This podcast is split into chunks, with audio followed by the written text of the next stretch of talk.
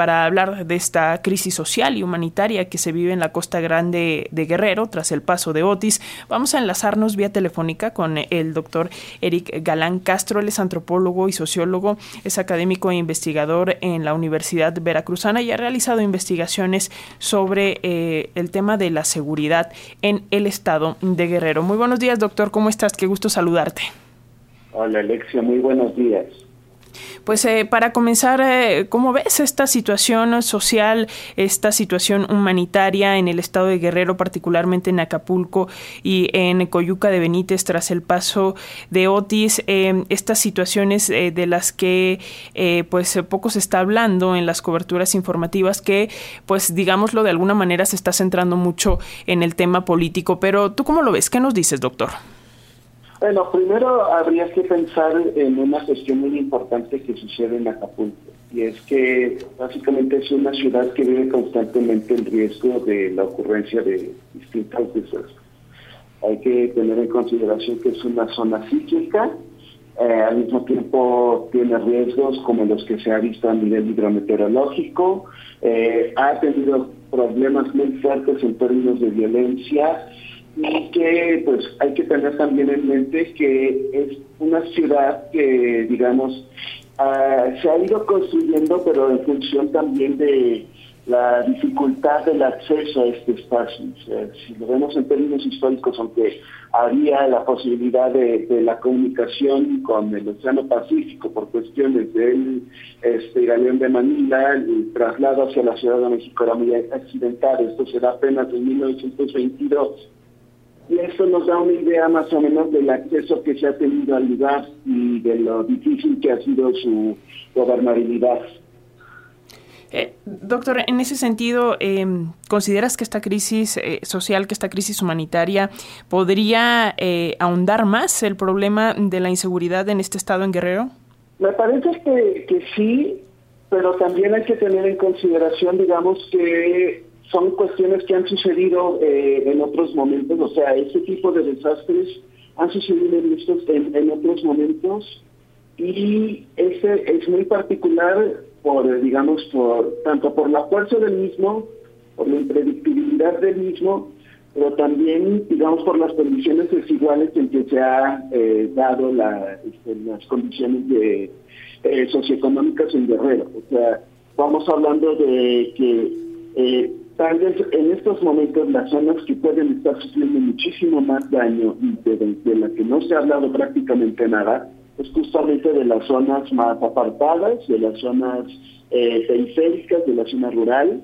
Este, y es ahí donde creo que debe de haber una mayor intervención del Estado a nivel social eh, tratar de garantizar al mismo tiempo seguridad, pero también tener buenas condiciones de vida, tratar de eh, otorgar las mejores condiciones de habitabilidad lo más pronto posible.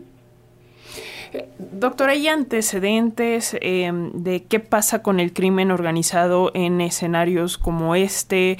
Eh, bueno, en, en eh, comunidades hemos visto que luego ante situaciones complicadas sociales de pronto salen estos grupos como para tratar de quedar bien con la gente y, entregar ayudas y este tipo de, escenarios, pero justo qué pasa con el crimen organizado ante una situación como esta o qué podría pasar desde desde tu experiencia? Bueno, eh, tal vez para mí una de las cuestiones que me, me pondría a pensar esto es como el tema de justamente la gestión local en, estos lugares y en condiciones de desastre. Es decir, ante la eh, el hecho de que no siempre llega de manera muy rápida la ayuda, pues hay formas de autoorganización y entre ellas pues eh, tenemos dos elementos, pues uno las, las propias autodefensas que pues han operado en, momentos en que el Estado no ha estado presente para garantizar mayor seguridad.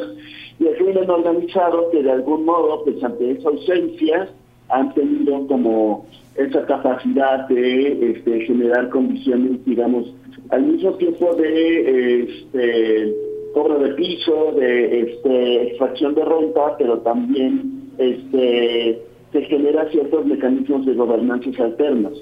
Entonces, eh, ¿qué sucede en, esto, en estos escenarios? Bueno, pues es posible que, estos, eh, estas dos experiencias, tanto de autodefensas como de grupos de crimen organizado, pues, por un lado sí puedan ayudar y puedan eh, proveer cierta cierta ayuda a la población, pero también puede haber algún riesgo en el que se pueda generar este, extracción de renta mayor en condiciones de desigualdad.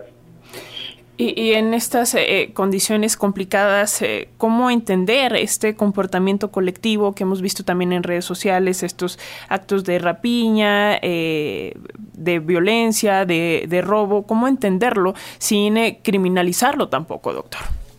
Ah, bueno, esto también es, qué bueno que mencionas esto porque este es un punto muy importante. Hay que, hay que dejar muy claro que los saqueos no deben de entenderse como un acto solamente de robo personal o de una cuestión, digamos, como de robo egoísta, ¿no? O sea, lo que ha estado sucediendo en las redes sociales, en la discusión pública sobre la discusión del saqueo inicialmente, ha sido como juzgar a las personas que están haciendo este tipo de, este, de actos colectivos de saqueo, porque, bueno, pues que si se están llevando una tele, se están llevando un reto y entonces, pues, bueno, hay este, un cierto juicio moral desde fuera.